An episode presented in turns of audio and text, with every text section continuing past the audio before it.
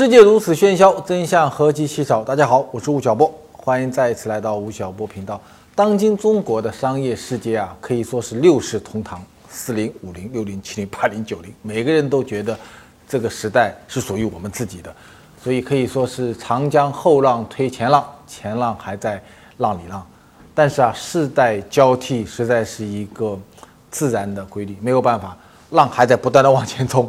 我记得在二零一五年的时候，我有一次在上海做演讲，参加一个活动。我的演讲的题目叫做“把世界交给八零后”。我讲完以后呢，我就离开会场了。我的车子啊，刚刚开上上海的高速公路，打开手机看，朋友圈里面就是一堆的演讲的实录的报告。我估计转的人基本上都是八零后。就在那个时候，我们感觉到这个世界正在有一批年轻人，有的时候我们把它叫做。呃，中国第一批没有吃过苦的、没有受过饥饿记忆的一批年轻人成长起来了，或者说中国的第一代的互联网原住民开始冲上来了，慢慢感觉到世界正在被年轻人所替代。今天，吴晓波频道出现了第一批有可能要把八零后干掉的年轻人，九零后都冲上来了。今天来了两位九零后的朋友，小池和小北，请到了两位，他们两位都已经是。上了创业这个 贼船了吧？上了贼船了，都已经上了贼船，而且都融到了第一轮资金了，是吧？都融完资了。对，九零后创业者，你们看，他们出生的时候，我已经是大学毕业开始工作了，所以他们是要把我们干掉的人。那么，当九零后开始冲上来职场的时候啊，就像当年的六零后、七零后、八零后一样，你第一遭受到的肯定是质疑。你那么年轻，奶嘴刚刚拿下来，你来创业，就开始。要来跟我们谈战略是怎么样的，商业世界是怎么样的？然后呢，他们的生活方式、工作方式、职场观、爱情观可能都完全的不一样。所以，这是一群完全陌生的人类，他们过得好不好？他们有没有傲慢？我们对他们有没有偏见？今天聊一聊这个话题。欢迎小池，欢迎小北。小北，新生代独立摄影师成长公社人民公社创始人，摄影爱好者，毕业于华北电力大学，毕业后离开北京，来到杭州创业，专门教授大众摄影课程，零基础拍摄完美创意悬浮照，视频点击量达到一千两百万次。郭孝池，二次元同人小说阅读 APP 白熊阅读创始人，二零零六年中学时期就开始写《盗墓笔记》的同人作品，二零一三年毕业于上海戏剧学院，主修戏剧影视文化，工作后组织过日本声优见面会，也做过漫画编辑。大家都在往那个九零后上贴标签，嗯，你们觉得，呃，你们听到的最多的标签是什么？下次。我觉得是宅宅，对，就是大家都有一个自己的世界，然后这个世界呢，好像大家都看不太懂，但是呢，九零后们自己会在这个世界里面，然后玩得很愉快。哦，这个宅不指的是指家里的意思，是指他自己有一个世界。对。哦，那第一次听说宅是这个意思。对。啊，小北呢？呃，我觉得我总结下来可能是“小牛犊”这个词来概括这个印象。首先，就是一方面牛犊就是大家说。九零后天不怕地不怕，呃，不知天高地厚，像初生牛犊不怕虎。嗯，然后另外一个意思，我其实觉得就是牛犊还有一个是牛宝宝的意思嘛，那就是说它代表的是希望，它可能有朝一日成长为一个健壮的公牛，看大家像牛市一样，这种就是有一个美好的希望。我觉得可能用这个来。没有说小狼崽是吧？已经算是 很客气了。对对对 对。哎，问一个问题，为什么会选择创业这条路？我是从那个毕业之后，我就在想，我以后要做什么，但是我又不想说进一些呃上班啊，就是说朝九晚五，可能我看到三十年后自己还是这个状态，所以我想说出去看看，然后就来到杭州。其实我来到杭州之后嘛，啊，我就觉得杭州和北京两个城市，虽然说节奏都是很快的，嗯，这种节奏，但是我觉得最大的打动我的一个点就是说，嗯，北京它节奏快，大家其实。走路都是低着头啊，快步向前。然后，但是我来杭州之后，我觉得这个感觉是另外一种感觉。嗯，虽然说大家也很赶时间，但是大家走路的时候，不不知道是不是气候原因啊，温暖，大家都是脸上是洋溢着笑的。嗯，所以我觉得这种状态是很好的状态。虽然创业可能说要扎到里边，呃，出不来，但是我觉得生活也是，呃，就是创业也也是要有节奏的。你的公司名字叫人民公社吗？人民公社。你你对公社有印象吗？你知道公社是什么吗？其实我们是教大家摄影嘛，攻克摄影。然后另外一层意思就是说，我们希望有共同爱好的人能够把这儿当做家，有一个公社的概念。现在六零后、七零后、八零后，比如创建公司，他会选一个九零后能够熟悉的场景和名字。你选了一个五零后熟悉的场景的名字，孝慈创业呢？为什么会创业？嗯，我最早是在学校的时候，然后在学校的时候就是搞创作的，啊，然后呢，就是当时是学戏剧的，最不靠谱的行业，对。用我的话来说，就一直在跟这个索福克勒斯两千年前的汤显祖几百年前的人打交道，然后呢，就是觉得自己在这个方面可能天赋有限吧。然后在学校的时候，正好因为自己很喜欢演出，然后呢就开始做一些这个制片方面的一些工作，然后再到后来就觉得说，好像现在大家说很多作品都是在致敬经典嘛，那有没有就是所谓当代年轻人会喜欢的作品？嗯，所以后来就去做了一个这样的小说阅读产品。啊，嗯，你一开始做白熊阅读，嗯，就是做平台吗？其实我们在做的时候，呃，处在这样一个环境下，叫做这个市面上可能没有什么新增流量了。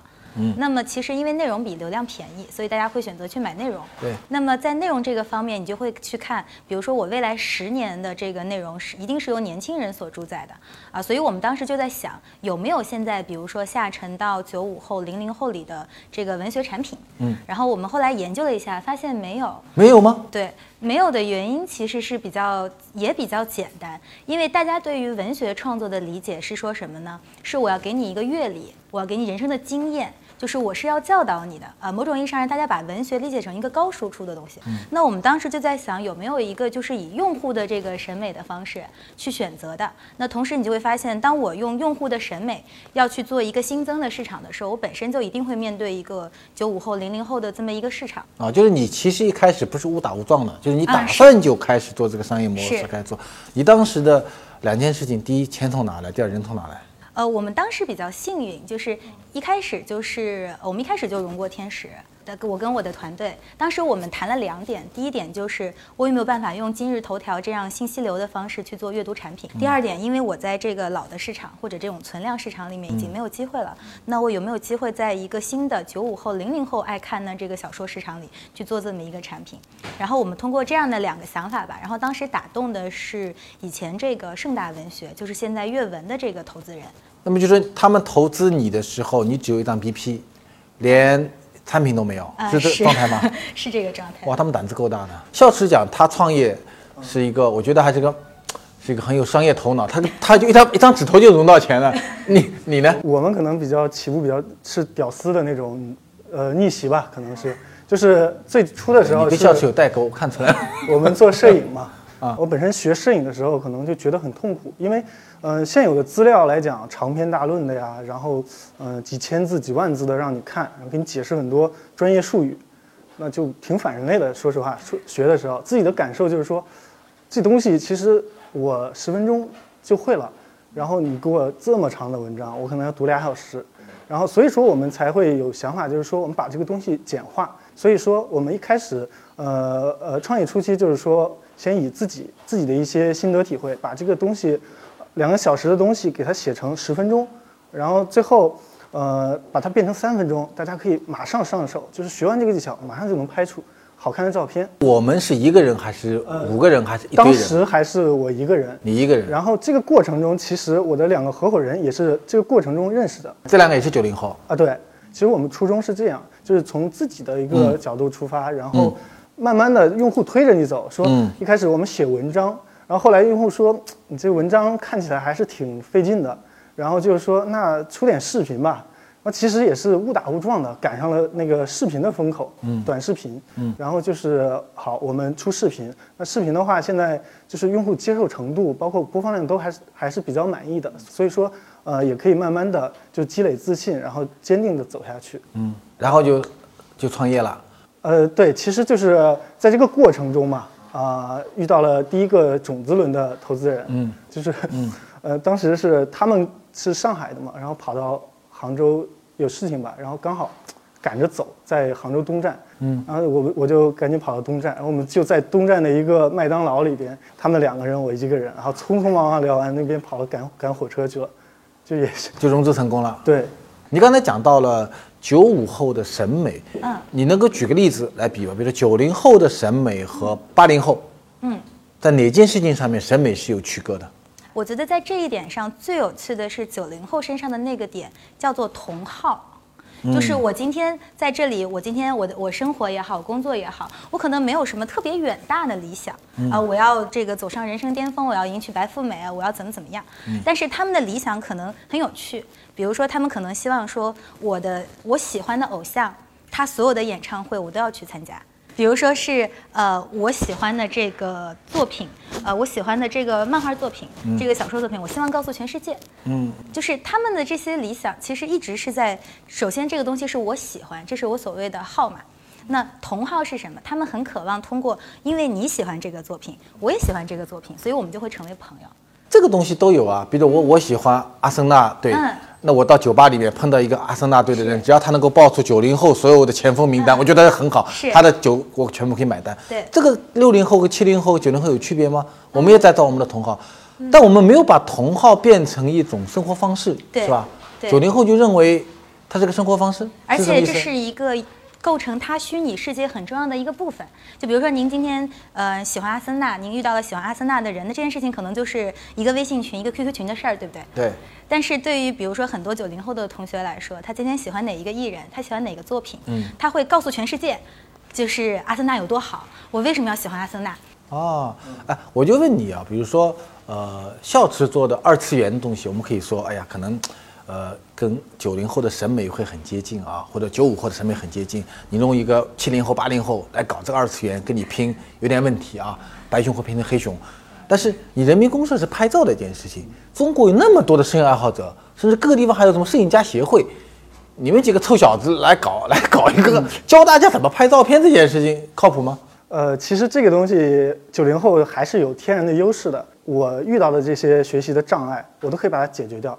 比如说这个名词，我怎么去，我把它演绎出来，然后我告诉你，比如说就拍大长腿嘛，啊，你可能告诉我一堆堆堆理论啊，怎么拍怎么拍，角度什么的。我其实就视频里边，我给你一个九零后喜欢的呈现方式，告诉你一个镜头就我们就蹲下一拍就好了，这腿就变长了。肖师，你这有多少人？呃，四十多个人。你有四十多个人了，好吧？你呢？我们比我频道人还多。我们比较小，我们啊七个人。你现在还是七个人的规模。那么我们建公司的时候有规章制度吗？我常常听九零后的人跟我说，我们九零后是吧？这个爱怎么玩怎么玩，玩就是工作。然后他们觉得规章制度是一个很很很 low 的一件事情。你们公司有规章制度吗？像你们打卡不打卡上班？打卡你打不打卡？不打，对，一般都这样，六零后也这样，老板不打卡，你看这就没什么没什么分歧了。你不打卡，但员工需要打卡，是的。然后你呢？我们是有规章制度，但是不打卡。然后规章制规章制度都有。这个规章制度是你们自己建的，还是别人，比如说你的投资人啊，或者你的爸爸妈妈，或者是律师帮你建的？嗯、我们当时找了一个比较有经验的 HR，找了然后 HR 对，让 HR 去建立这一套。因为我们公司比较特殊，就是早期有很多员工他可能本身就是爱好者，所以规章制度其实就是告诉他，你现在已经不是一个爱好者的状态，你要进入一个工作状态了。嗯，对，所以我们一早就有。我有我也认识一个九零后小伙子，我当时是参加他的投资者年会认识的，后来他一下子变得很有名了。然后其中他干过一件很有趣的事儿，就是宣布说到了明年年底我要分一个亿的奖金给大家。当时你们看到这新闻没有？啊，我有看到啊、当时怎么想这件事儿的？没有，我在算，就是现在有哪些上市公司一年能给大家分一个亿？没有在自己公司里马上宣布分一千万？对对，希望希望员工们不要看到。看到你呢？你看到这个新闻？其实我是在想嘛，你如果分一个亿，那你要挣多少才能分出这个一个亿？然后是不是真的能分出这个一个亿？哎，你觉得你们是九零后中的异类，还是他是九零后中的异类？我觉得任何一个就是创业者到了某一个阶段，他可能会有一些膨胀的地方，这可能跟年纪没有关系。跟年纪没关系。对，嗯，你呢？我觉得，呃，哪一部分人都有，可能就是他这个，因为他上了电视，可能他，呃，大家很多人看到它了，所以说觉得哦，无限被放大。它这个，其实九零后也有一部分，相当一部分人是在埋头，呃，做自己的事情，为了自己的那个理想去奋斗的。你们现在出去出门打交道的，因为九零后作为一个企业主或者做个创业者，还是还是很少的一个比例嘛啊。嗯。你出去碰到的人，基本上都是呃，七零七零八零为主的。你觉得跟他们在沟通中有一些价值观上面的一些或者这种风格上的一种障碍吗？诶，我觉得可能就是大家对我们，比如说，因为我们本身是做二次元文化，所以呢，就是相对来说沟通里面，嗯，障碍是没有的，但是大家会有很多好奇的地方，大家会觉得很奇怪，哎，为什么这个你们这个产品是这样的呀？啊，为什么这个什么什么文化？而且我其实是我朋友圈里七零后和八零后的新文化顾问，就是大家经常会问我，就比如说我发了个朋友圈嘛，我说哇塞，这个事情六六六六六六六。然后所有人都在底下留言问我六六六六是什么意思？六六什么意思？就是很厉害的意思。我还知道八零后，我知道什么喜大普奔，现在已经不流行了，是吧？啊，是的。那现在流行什么东西？六六六六六，还有呢？就是还有很多啊，比如说二三三，就是哈哈哈的意思。然后就是大家会有自己的一套这个语言系统吧。嗯。就这个语言系统，好像就是我说了这个暗号，你也对上了，我们就觉得很开心。嗯。对，所以我其实呃，像最近影视片很火嘛，然后大家好多人说，哎呀，这对 CP 我好喜欢呀。嗯。但是然后然后我就有好多朋友问我 CP 是什么意思？嗯啊，CP 什么意思啊？就是 couple 嘛，就比如说霍建华和林心如就是一对 CP，然后大家就说这对 CP 不是结婚了吗？大家会写这么一句话：哇塞，这对 CP 发狗粮了，意思就是我是单身狗嘛，然后他们秀恩爱就是在给我发狗粮。啊，就是他们秀恩爱都发狗粮，我知道，这还知道，对。哦，你们那有什么好玩的事儿？我觉得其实我们倒还好，我们不需要你没有那么多的新词啊。我们跟大家沟通，比如说跟六零后、七零后聊天。嗯，聊聊聊聊不下去了，做做摄影嘛啊，那就是图片可以讲话啊。其实就是比如说我们在一个地方喝茶，然后聊天啊，可能大家聊状态不好，聊不下去了，哎，那顺手来一个小技巧啊，嗯，比如说这个茶具我怎么拍啊，然后我用什么角度啊，哎，这个拍茶具这件事情上面，比如说我们拍一个化妆品，嗯，审美上会有区别吗？其实拍照本身就记录生活嘛，然后但是如果拍好看的话。就好，关于好看这件事情，你现在是拍照专家吗？关于好照片好看这件事情，六零、七零、八零、九零有差别吗？还是有差别的。对，六零？有有差别啊，就是摄影里边其实有很多对老一辈的。这个一些名词可能有一些不太好听的，就是老法师。嗯，老法师是个贬义词，现在是一个比较贬义词。我经常被人称为老法师。真的吗？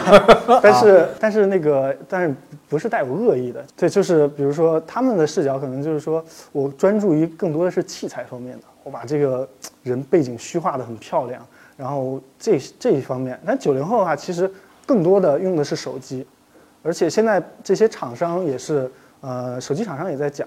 我这个手机双摄啊，柔光自拍啊，以前是讲四核八核跑分百万这种词，现在是在讲这个，其实就是迎合九零后的审美。那九零后就是最常用的工具就是手机，那手机拍的话，拍完还要修个图，那可能七零后八零后的，呃，这些人的话，可能修图就比较少，用手机玩的比较少，对，所以他可能更注重是器材方面。那九零后的话，其实随便拍一下，然后加个滤镜啊，修一下，图片很舒服。对我每次用的滤镜，我妈妈都说：“哎呀，什么鬼？”对，会这样，色调嘛，其实就是，比如说有一些这种比较偏冷的色调，她就觉得怪怪的。嗯，但不知道怎么弄出来的。对，不知道你怎么变出来。对我女儿发出来照片，没有一张照片是不修过的。对她对自己的脸都没那么讲究，我估计对照片非常的讲究。是对，其实这个就是有一个体现的差距，就是。那九零后比较新，爱玩这些新的东西。你们现在在创业吗？父母怎么看的？有没有一哭二闹三上吊的事情发生过？没有哎，因为我父母好像觉得就是就是我。你是上海人是吧？对，我是上海。上海人。对。啊，那父母对你创业觉得靠谱吗？这件事儿？他觉得我人生做的每一个关键时刻的抉择都很奇怪，所以就比如说我上大学是选了一个离我们家五公里之内的大学，啊，然后原因就是因为离家近。哎，不是九零后不愿意回家吗？嗯，没有没有，我觉得在家反正能蹭饭就好，在家当宝宝蹭饭挺好的啊，是吧？啊啊啊！然后后来到了创业的时候，好像我父母也没有没有什么特别多的感受，对。有没有给你忠告？比如说，对这个宝宝，这个他叫你这个创业不要紧，万一垮了以后，大不了光了身子回来，有有这样的事吗？还是资助你点钱，在你枕头下面塞一点，塞个两万块、五万块啊，这样子？哎，没有。都没有，都没有过。对我，我感觉我就是被散养的。但万一创业失败呢？你们家里讨论过这事没有？万一咱把公司办垮了？哦，我爸和我妈悄悄在微信上讨论过，这是我无意当中看到的。就是他们有一次说：“哎呀，这个他们俩在微信群里讨论，就说：‘哎呀，万一这个失败了怎么办？’然后我妈妈想了想说，失败呢是大概率事件，成功才是小概率事件。哦你妈 然后很灵的然后然后他们俩就哈哈哈就过去了。你呢？我其实家里也不怎么反对，只是刚出来的时候就说你你们家父母是都做生意的还是不做生意的？啊不你父母不是做生意的，你们家呢？也不做也不是做生意的啊。对，就是我当初来杭州的时候就在想，就是父母在说嘛，你跑这么远，北京不是创业挺好的吗？嗯，然后我就说了一下，其实，呃，生活创业都是有节奏的嘛。然后我喜喜欢就是说我希望就是有这样的一个节奏，就是工作之余，然后我比如说周六周日我可以骑着这个杭州的小红自行车去景区啊，有这么一块地方，有自己的节奏。呃，其实他们也认可了，就是说，呃我觉得创业过程中最多的打电话聊的最多的一个话题就是注意身体，嗯，别熬夜，就是不要熬夜这这方面的东西。其他的，我觉得，其实父母我觉得应该也是知道的，就是说创业可能是九死一生的事情，嗯但是只要自己想清楚做什么，然后最重要的照顾好身体。嗯有，比如说我们这一代人，就他会有一个有一个想法说，比如我我做一件事情，我需要证明给我父母看，成为我父母的光荣，让他们为我在小区的时候，哎，你儿子干嘛了？你女儿干嘛了？特别高兴。有有这样的一件事情，九零后有这样的想法吗？像像要给父母一个一个一个一个福报，一个一个一个礼物，是我做的很好，证明自己，还是说咱兄弟自己玩的开心就好了？我感觉好像没有好好上班，也不太好意思跟妈妈说。我我最早的时候其实是有这个想法的，就我出去，我大老远跑出去，我肯定要给你们看一看我做了什么。是有向父母证明的这个想法，。所以当时走了一段弯路，就是我特别想证明自己，就是我们做摄影嘛，嗯啊、那我就想证明自己，我摄影很强，我教你这个，教你那个。我们当时就一开始，我一开始想的就是说我教大家单反，教那些专业的东西，嗯然后教大家用 Photoshop 修图，电脑上那些复杂的软件修图。就我想证明自己嘛，我修图最好，我拍照最好看。嗯，但是实际上这个打的其实是非常少的一部分人，专业用户。但后边我们也分析了，就是说其实大部分人可能不需要说啊你这么钻研这个事情，我只需要我出去旅游照片好看，我拍自拍好看就 OK 了。就等于是互联网的这种白痴想法，是吧？就回到用户本身，对能够满足他的某一个痛点就解决了，并不是证明我自己是个专家，对是个怎么样。创业多久了？一四百多天，算的真准确。你呢？我是大概从四月开始，一六年四月那你一年还不到啊，对，啊？影响感情生活吗？本来就没有，现在也更没有了。你呢？支持比较支持。比较支持。哎，你觉得九零后的生活中感情生活是是有有大家有这么分开来考虑吗？还是怎么样？嗯，这个问题我其实我好多投资人也问过我，因为你是女孩嘛，都问你什么时候结婚生孩子嘛。对，你是投资人中最大的危险，有很多投资人重灾区，投资人不投九零后未结婚的北上广的女生，是投你全部都在里面了呃是投不一呃是一般不投，但是呢要投就要投一些就二班的是 对对对对对，像我这样啊。啊，对，你是重灾区，对，然后当时大家都说我是重灾区嘛，就是女性嗯投、呃创始人，然后二次元。对呃，我有个投资人跟我说，这三个点他一个都看不懂。嗯 然后，呃，然后后来那个时候我是这么说的嘛，我说我觉得就是我不太会考虑自己的这个感情生活对工作的影响。其实主要一个原因是。一个是，其实你对工作是有感情上的寄托的，因为这个事业本来就是一个你喜欢的。然后另外一点就是，就真的还小。我那次跟我投资人说，我自己还是个孩子呢，我根本没有办法想象自己成为一个就是要去照顾孩子的人嗯，创业失败怎么办？啊，那就好好工作啊。去哪儿找工作？不知道，是找工作还是再继续创业？嗯，可能要看那个时候是什么样的。失败其实我们考虑过，我考虑就是我们是从兴趣出发的，嗯，那可能如果失败的话，我们还是回到兴趣中去，就是可能哪怕呃这个摄影这块儿，呃我们教别人可能最后流产了，那我可能还是重拾相机去做一些，还是要去帮助这个大家去掌握摄影，去好拍出好照片，可能换另外一种方式。好的，今天很高兴请到了小伟和笑池来参加我们的吴晓波频道的节目，他们应该是有史以来最年轻的两个 被访谈对象。对，然后其实你跟他交谈中感觉到他们很熟悉也很陌生。熟悉的是说，其实我们二十多岁的时候，可能也他跟他们一样，无非是我们更保守一点，他们对未来更为乐观一点。但也很陌生，因为他们对工作的态度、对父母的态度和对社会的态度，很可能处在一个更加自我的状态。就孝池讲的那个宅，我是第一次听到他对这个宅的理解。我因为原来认为说宅就是在家里的意思，实际上是宅是在自己的世界里的意思，他说是这样吧？嗯，对，所以他会在一个更愿意在一个自己的爱好、自己的同好的环境中去实现自己的小目标、小理想，实现了呢非常好，不实现呢？也挺好的，因为日子还很长，对他们来讲，他们还很年轻，恭喜他们的年轻。谢谢两位，谢谢吴老师，谢谢。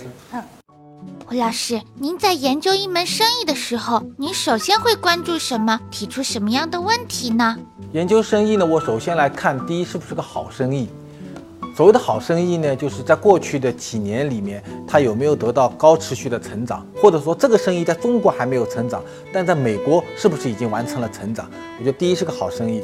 第二呢是这个好生意有没有被颠覆的可能性？那比如说最近这两年，我们说有两个大的风口，第一叫做互联网，第二叫做新技术。那么任何一个行业，它都可能被互联网颠覆掉它的商业模式和销售思维；第二，被新技术颠覆掉它的生产方式。所以你看看这个行业有没有可能被这两个东西所颠覆？